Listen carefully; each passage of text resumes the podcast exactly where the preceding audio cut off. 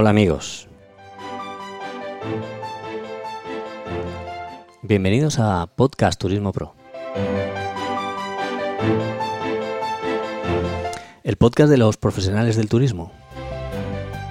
Y en este episodio vamos a disfrutar del turismo, del mundo, de los éxitos, de las ilusiones y de los proyectos, de lo que hacemos bien y de lo que no hacemos eh, tan bien. Descubriremos cosas juntos, los profesionales nos van a contar sus experiencias y vamos a descubrir también cómo podemos mejorar en nuestras capacidades. Son miles los que hacemos del turismo y la hostelería nuestra profesión. Y claro, esta profesión consiste en atender, en cuidar y, cómo no, en querer. Y digo querer, querer porque porque no tenemos que tener miedo, en absoluto tenemos que tener eh, miedo a querer, porque, porque cuando alguien sale de su zona de confort, cuando alguien sale de su entorno, de su casa, de su patio, de su barrio, ese, ese que viene cerca de nosotros, ese, ese es el turista. Y los turistas no son cifras, los turistas son personas, personas que necesitan de nosotros y que en momentos en los que están fuera de su ambiente, fuera de su zona de confort, como he dicho antes, ahí es cuando estamos nosotros, los profesionales del turismo, los que le hacemos la habitación, los que le sonreímos en la recepción, le ayudamos a guardar el coche, le servimos un plato, le atendemos, lo acomodamos y lo llevamos a, a, su, a, su, a su asiento en un teatro, en un concierto o en un campo de fútbol, ¿por qué no? Los turistas, como digo, no son cifras, los turistas son personas y son ellos justamente a ellos a los que necesitamos tener cerca de nosotros. Esto no sería posible sin nuestros patrocinadores, alexfo.com, organizador profesional de eventos, eh, comunicación y producción audiovisual, especializada en eh, grabación multicámara, streaming, webinars y todo lo que ahora mismo está de moda. Y hoy, hoy vamos, a un, vamos a un espacio y vamos a la cultura. La cultura es algo, algo grande, es algo muchas veces difícil de entender. Eh, son, son aquellos momentos que muchas veces te impactan y no sabes muy bien cómo. Y un día después te hace clic. Una canción, una, una, letra, una foto, un cuadro que no entendemos. Eh, la, la, la, cultura tiene infinidad de formas de, de expresión. Lo hemos visto en estos momentos de, estos momentos de COVID, en estos momentos de, estar encerrados, ¿no? Hemos visto cómo los artistas han sido capaces de, inventarte, de inventarse y de reinventarse. Y este programa va, va, para ellos, este programa va para la cultura, para eso nos acompaña.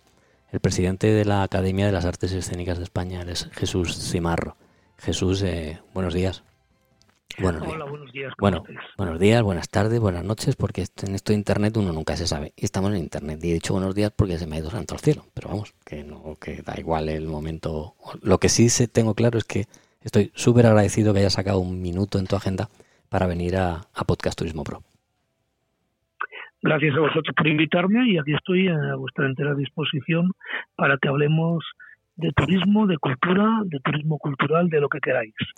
Oye, la verdad es que Jesús, uno ve tu, uno ve tu currículum y, mira, yo me, yo me estaba, estoy agradecido de que hayas venido a nuestro, a nuestro podcast, pero cuando ve la trayectoria profesional que tiene, eh, más que agradecido, estoy encantado porque te voy a llenar de preguntas para que, para que nos puedas, para que nos puedas ayudar a entender, eh, a entender muchas cosas, ¿no? Que, que estamos viendo ahora y que, y que suceden, porque realmente tú has fundado la asociación Eres socio fundador de la Academia de las Artes Escénicas de España, eh, producción.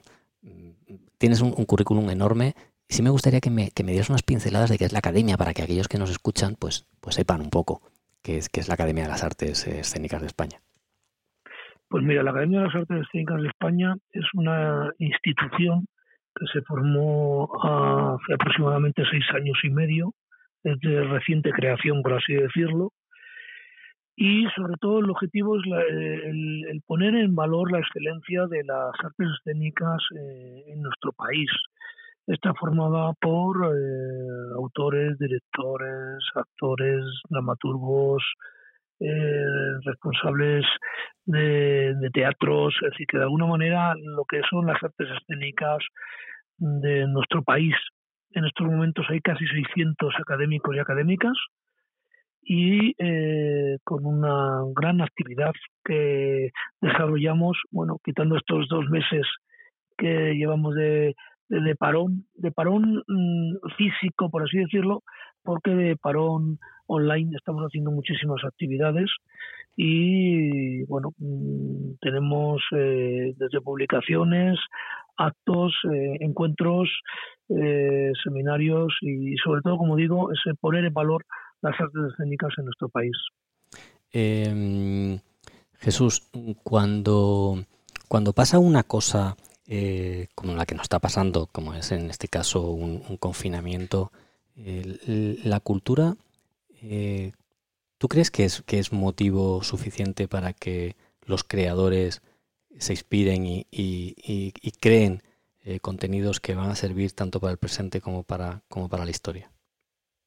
Bueno, yo creo que todo el mundo ha sido consciente de que gracias a la cultura eh, eh, se ha podido mantenerse un mínimo de rigor en las casas, porque a través de las redes, a través de las pantallas, eh, se han podido disfrutar de series, de películas, de conciertos, de obras de teatro, de espectáculos de danza, de circo, en general, de cultura, de exposiciones, y eso ha hecho que nuestro confinamiento haya servido y haya sido mucho más llevadero, porque yo estoy convencido que si no hubiera estado la cultura ahí, eh, posiblemente la situación hubiera sido distinta.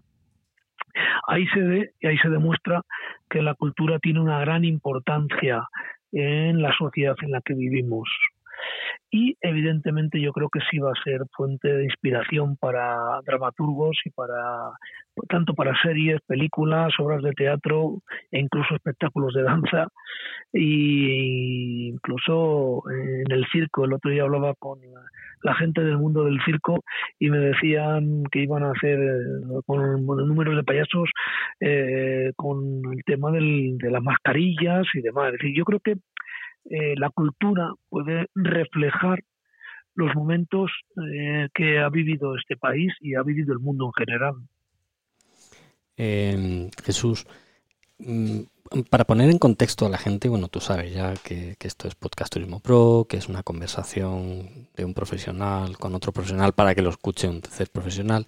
Y hacemos este podcast porque el, turismo es muy, muy, muy amplio, ¿no? Entonces lo que pretendemos es, desde Podcast Turismo Pro, una de, nuestras misiones que tenemos como misión es darle visibilidad a todos los espacios del turismo y conectarlos entre sí. Entonces, ¿qué es el turismo cultural?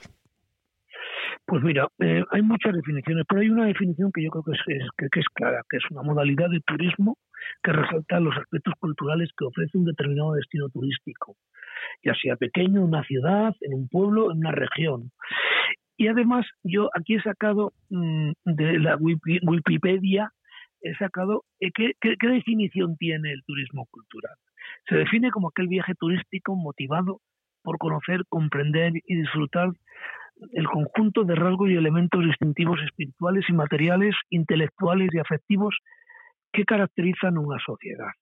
Yo creo que eso lo define claramente. Cuando nosotros eh, emprendemos, yo creo que España tiene eh, muchos lugares, que no solo es más en lo de playa y, y mar y demás, sino que hay un turismo cultural muy importante que va desde desde Galicia hasta Cádiz y desde, y desde Almería a Barcelona, pasando por el norte, el, centro y sobre todo por las ciudades y por los municipios del interior. Ahí es donde realmente nosotros tenemos un patrimonio cultural eh, eh, de monumentos y un patrimonio cultural en vivo que son los festivales, tanto de música como de artes escénicas. Eh, la calle es fundamental en verano, desde los meses de junio a octubre, es fundamental toda actividad cultural que se desarrolla en nuestro país. Y tenemos ejemplos claros. Yo dirijo el Festival de Mérida desde hace nueve años y un festival que tenía una audiencia en el año 2012 de 52.000 espectadores en los últimos datos del año 2019 subieron a 183.000 espectadores. ¿Qué significa esto?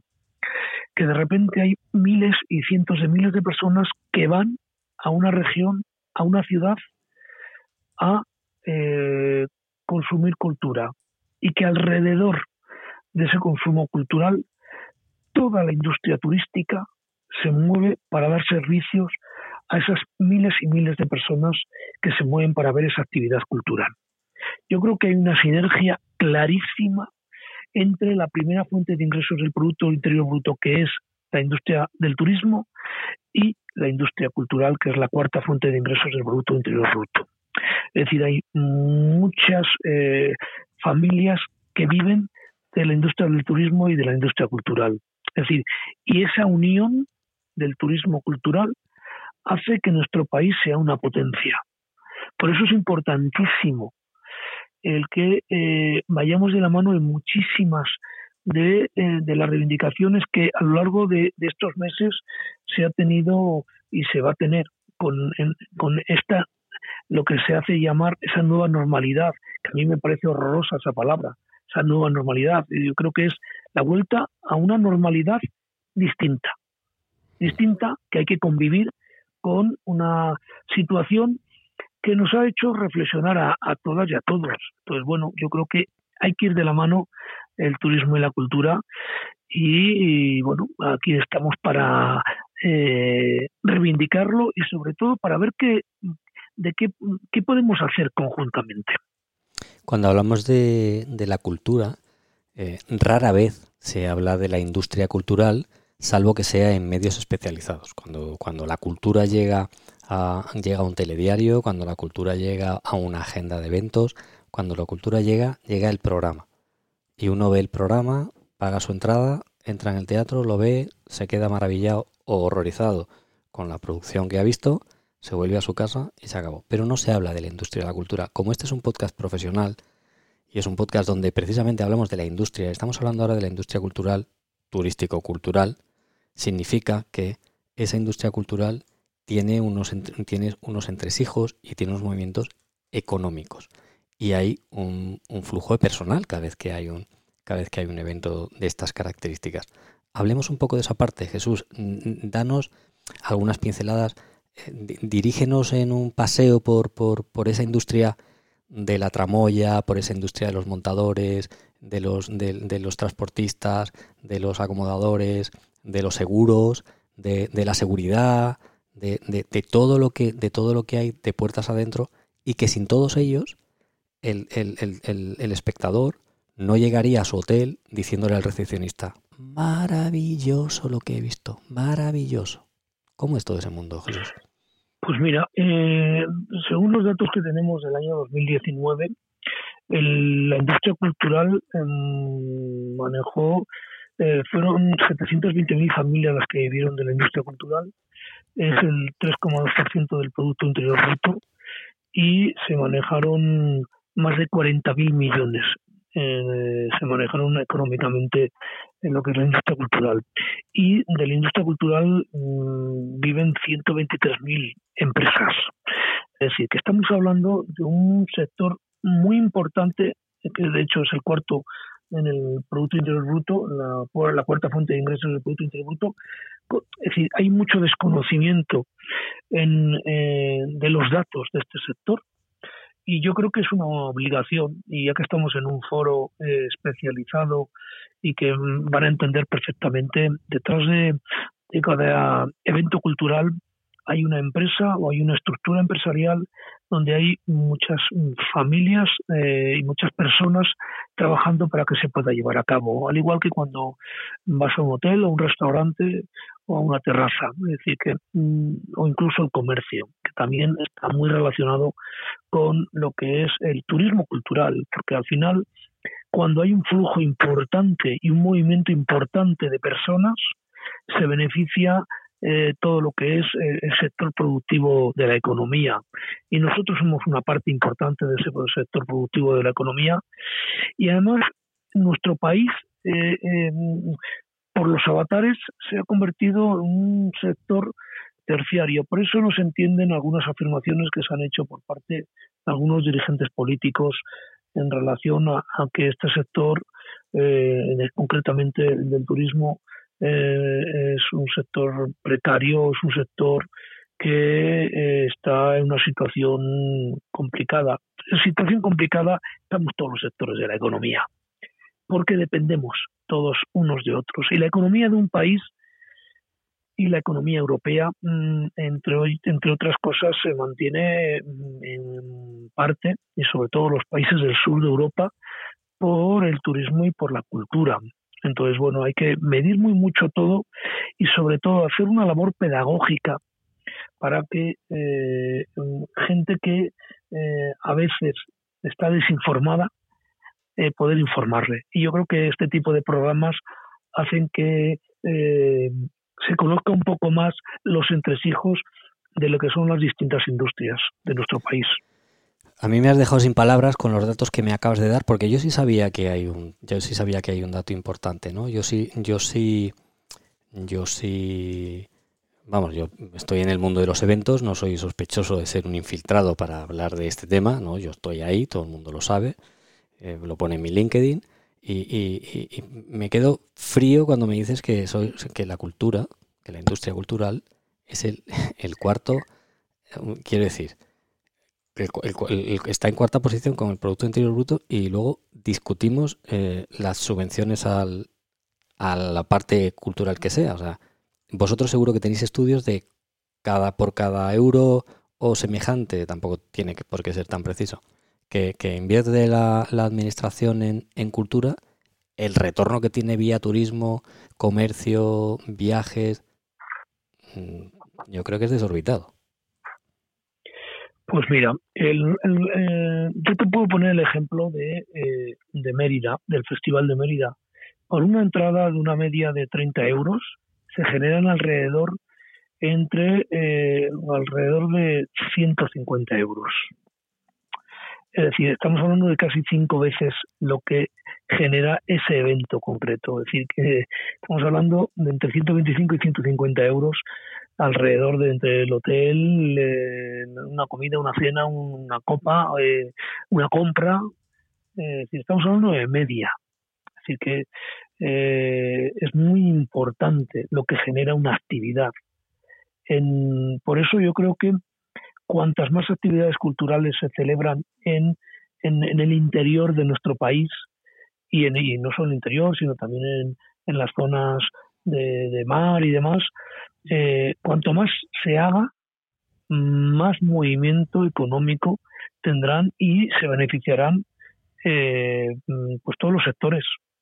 Claro, además. Tú has dicho, has dicho Eh, que es importante eh, em, que es un sector que se dice que está eh, muy subvencionado. Pues em, hay estudios claros de que no es cierto eso, no es cierto, y hay muchísimos sectores eh, que generan menos ingresos al Producto Interior Bruto, que están muchísimo más subvencionados que lo que puede estar la cultura. Es decir, eh, hay datos, eh, pero un momentín que voy a, a, recoger los datos, que eh, salió un estudio hace no mucho de mm, datos del, del sector. Estaba viendo si, si lo tenía aquí a mano, que no lo tengo aquí a mano, pero bueno, eh, en donde se veía claramente eh, lo que significa en el sector todo esto. Es decir, que no hay, hay mucha, como digo, hay mucha desinformación respecto a este asunto. Entonces, bueno, yo creo que al final eh, yo no voy a entrar en dimes y. Eh, tenemos estudios hechos claros donde esas afirmaciones son un mantra que en un momento determinado algunos medios, algunos partidos eh, utilizaron en contra del sector de la cultura que no son ciertos. Y eh, yo en cualquier, en cualquier momento los puedo eh, mm, rebatir. Desmontar. Claro. Además es que es sorprendente, ¿no? Hablamos de 30 euros eh, que generan 150. Sí, y, fíjate, 30 euros que además generan ¿cuántos puestos de trabajo en, el, en el verano dentro del festival? Bueno, en, el festival eh, hay 700 personas trabajando. No está mal, ¿no? No está mal. Eso para que, para que vayan para que vayan tomando nota los que hablan de, de la cultura. A mí siempre, a mí siempre me ha molestado mucho, mucho, mucho, mucho, mucho, que muy pocos se refieran a la cultura como industria cultural. Eh, me molesta mucho, mucho, mucho que no se vea lo que hay detrás desde el punto de vista económico y lo que se genera indirectamente. Que uno sea un tanto hipócrita y que no, y que no sea capaz de, valorar ese tipo de cosas, ¿no?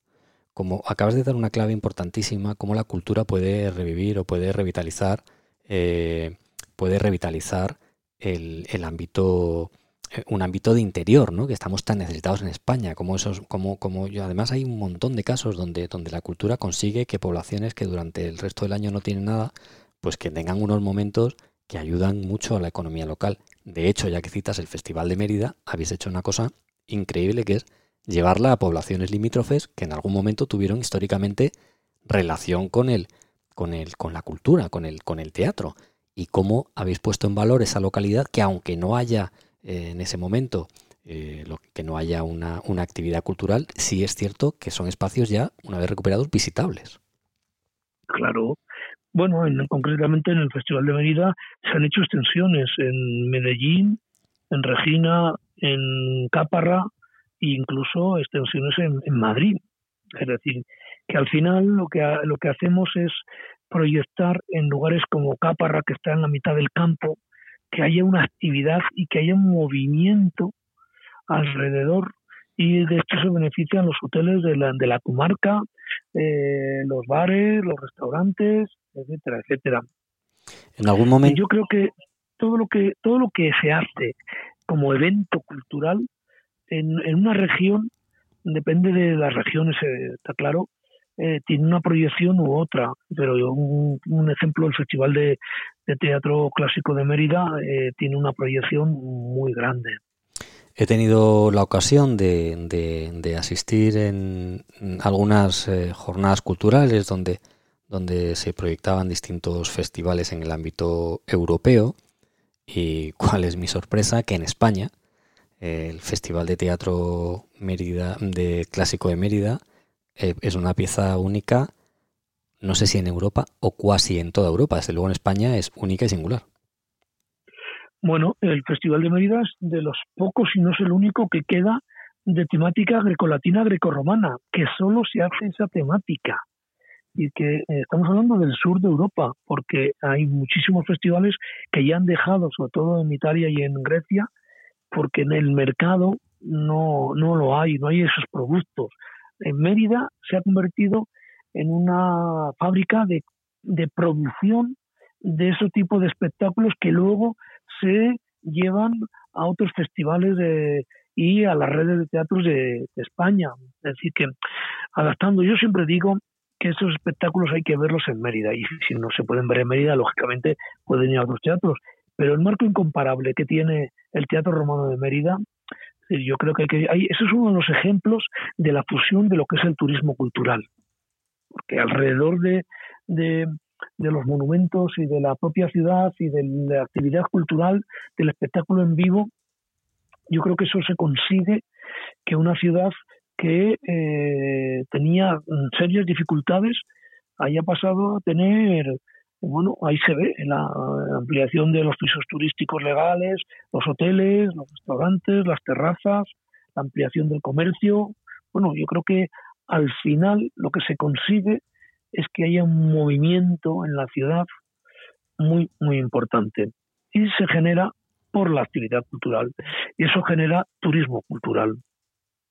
El, el, ¿El contenido del, turismo cultural, tú crees que llega a calar en el, en, el, en el pensamiento genérico? A lo mejor te estoy pidiendo mucho una pregunta. Mm, o sea, quiero decir, ¿la gente realmente se, se preocupa del contenido, eh, aprende del contenido, se, se, imbuye de ese, de ese tipo de, teatro? ¿O simplemente son unos buenos profesionales, se concentran en atender, en atender bien al cliente y, y, y, no, y no recibe el, la actividad cultural, esa, esa influencia en, por ejemplo, en, en, Madrid, en los, en los cercanos a la pinacoteca del Prado, pues si hay una influencia cultural pictórica o en Mérida si hay una influencia de teatro en la, en la propia sociedad emeritense. Vamos a ver, eh, está claro que, es importante.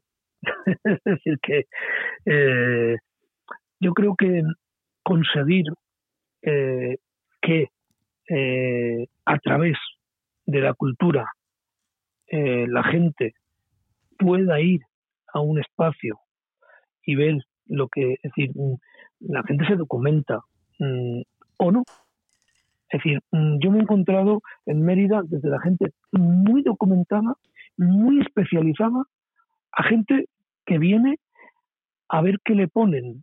Es decir, a pasar un rato entretenido, a ver una tragedia, a ver una comedia y ver lo que le cuentan y ver la interpretación de un actor que le gusta o una actriz que le gusta o la historia que le van a contar. Es decir, si de repente mm, van a ir a ver eh, Edipo Rey o Antígona, pues ya eh, hay gente que... Una de las cosas, perdona que mm, introduzca esto, una de las cosas que de los que estoy más orgulloso es de haber conseguido bajar la media de edad del público en el Festival de Mérida. En estos momentos la media edad está en 45 años. Estaba en 55 hace 8 años. Es decir, hemos bajado la media de edad del público. Hay mucho público joven de 18 a 30 años que está viniendo por primera vez al teatro. Y eso, eso los del mundo del turismo lo van a entender perfectamente. Son nuestros clientes del presente y del futuro. Así que yo creo que es clave conseguir que las nuevas generaciones eh, vengan a disfrutar de paquetes que se puedan eh, eh, organizar de, turismo cultural, por ejemplo, es decir, de un viaje, de una actividad cultural y de un hotel y de unos, unos restaurantes y de unas terrazas incluso, es decir, de un paquete completo o de una ruta que pueda desarrollar. Es decir, yo creo que eso es clave en, nuestro país y ahí es donde tenemos que dirigirnos otra vez. Es decir, una vez pasado esta situación que estamos viviendo, yo creo que, evidentemente, guardando las medidas sanitarias y, y demás, yo creo que ahí es donde tenemos que empezar a trabajar y volver a esa mm, a esta situación que nos viene nueva, pero que eh, no podemos eh, olvidarnos de lo que ha sido el pasado y lo que está siendo el presente y qué queremos que sea el futuro. Este es el momento en el que, bueno, los grandes pensadores, que mayoritariamente están en el ámbito, en, el ámbito de la cultura o, muy cercanos, eh, dicen que si no tenemos mucho cuidado con las decisiones que se toman ahora, podemos vernos muy perjudicados en, en un futuro. Y hablando de turismo y hablando de, cultura, ¿tiene futuro la cultura y en el ámbito en general y por supuesto en el turismo? Claro que sí, y además la cultura en vivo. Además yo reivindico la cultura en vivo. Creo que es importantísimo, como he dicho, eh, preservando la salud de, de los integrantes de los que la producen y la hacen y la del público, eh, evidentemente tiene un futuro muy, muy grande.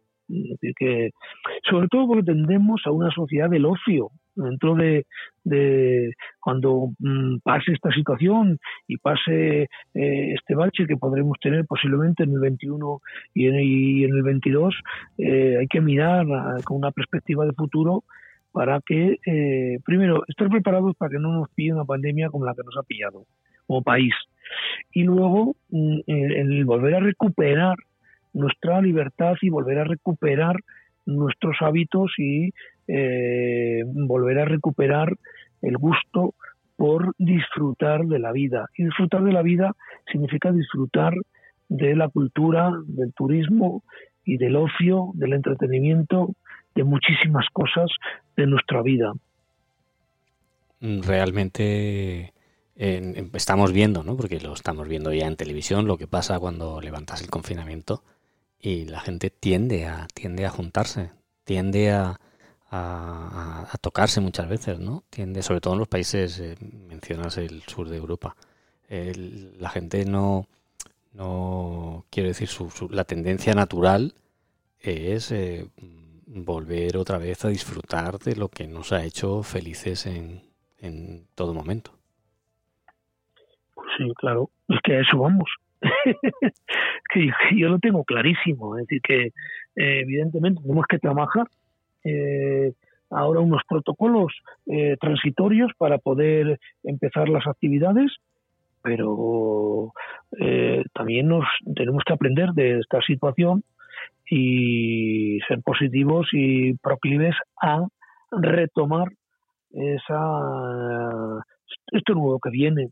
Es decir que cuidando muy mucho sobre todo cuidando mucho lo que hemos aprendido en este tiempo para no desandar todo lo que hemos andado.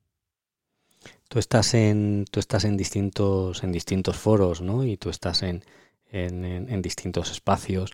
Y a mí me, ha maravillado cómo la cultura eh, se ha organizado rapidísimamente para ponerse a generar contenido y para, y para aportar en innumerables ocasiones gratuitamente.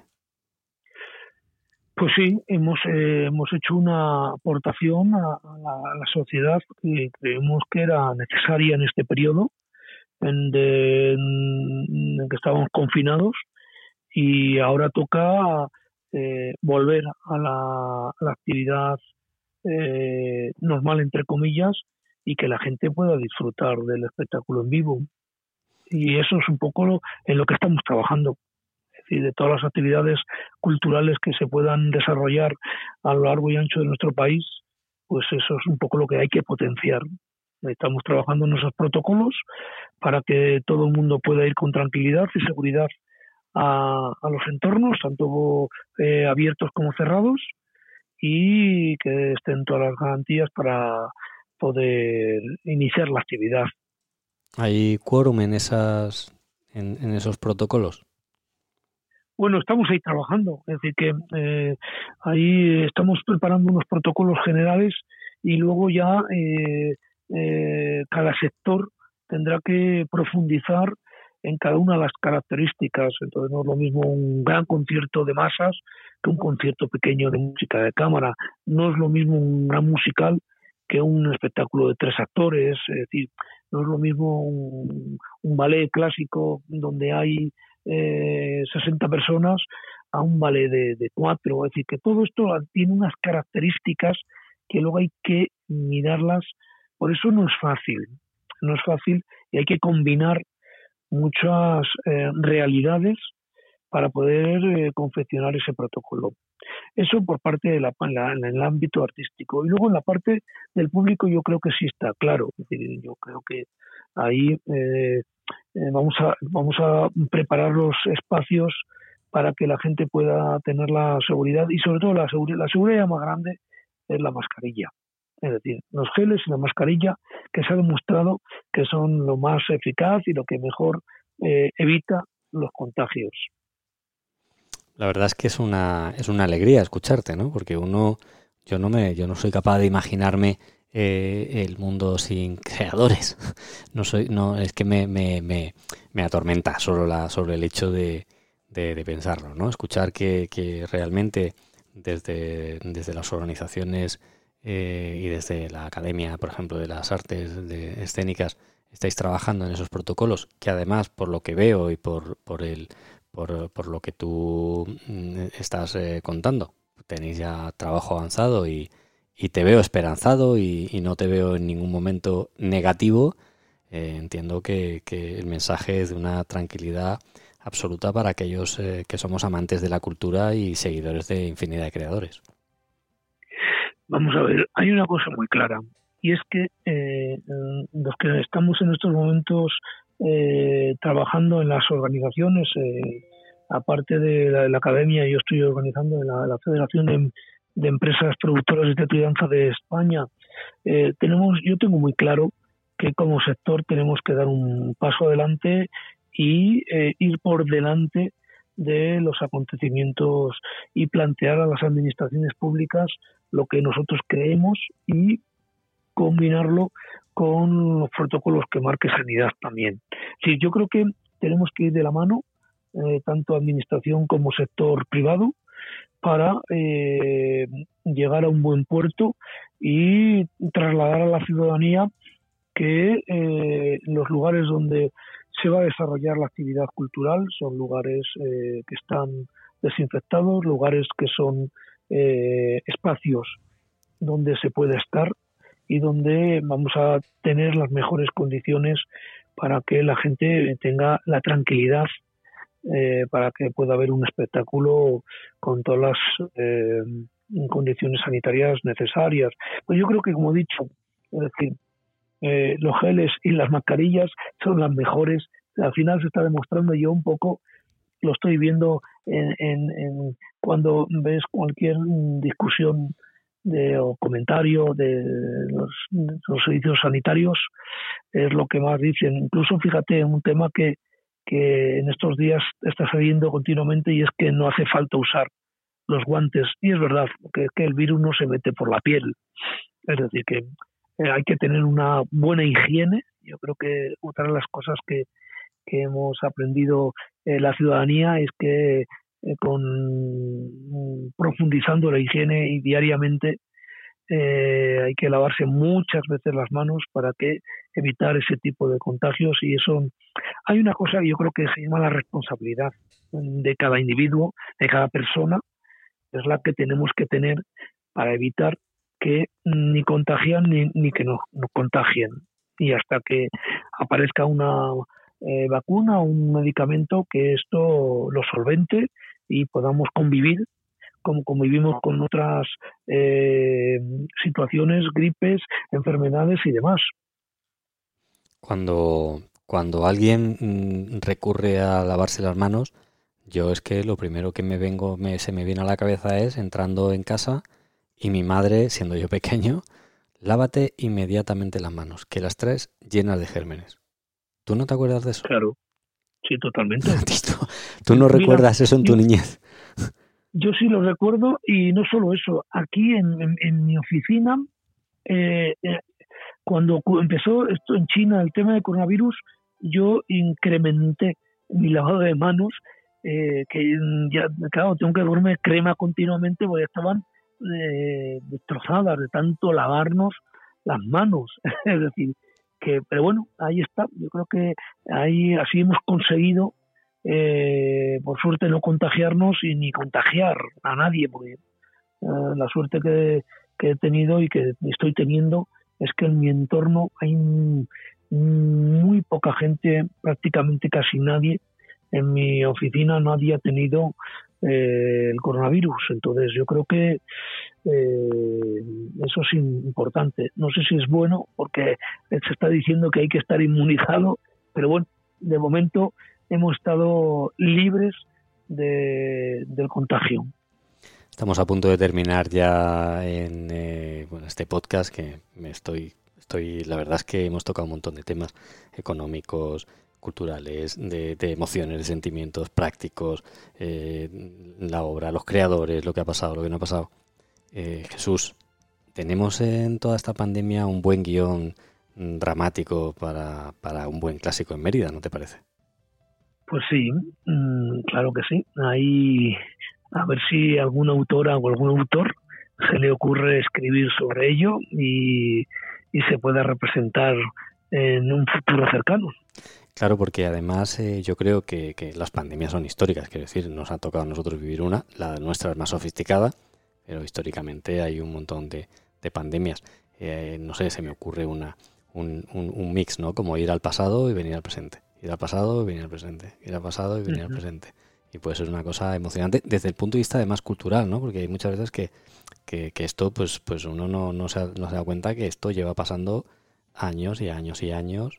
Y Hombre, y siglos, ¿eh? Y siglos. La peste eh, la gripe española, eh, es decir, hace 500 años, y hace 100 años tuvimos una pandemia donde hubo más de 200.000 personas fallecidas. ¿eh? Es que es que estamos, que a veces nos olvidamos que la historia la repetimos.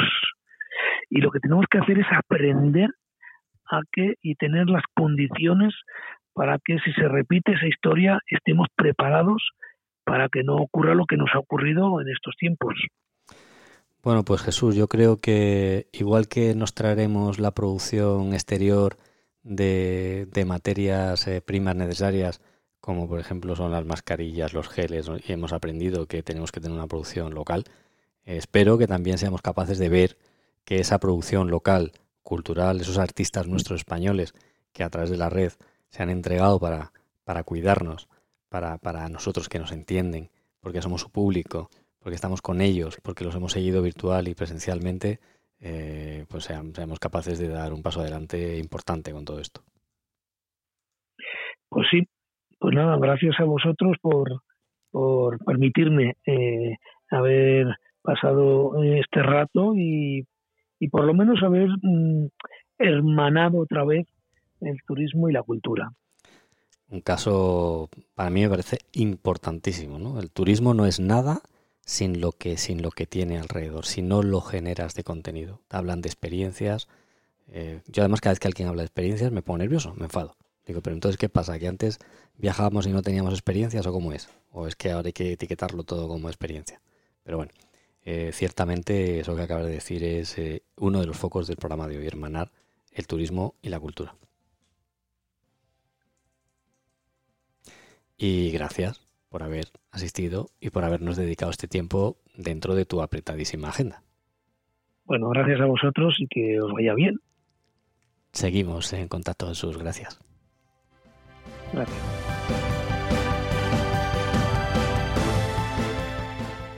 Esto, esto de tener invitados, chicos, de esta calidad, que nos hablan con esta franqueza, con esta profundidad de conocimiento, que nos hacen caminar por todos los senderos del turismo.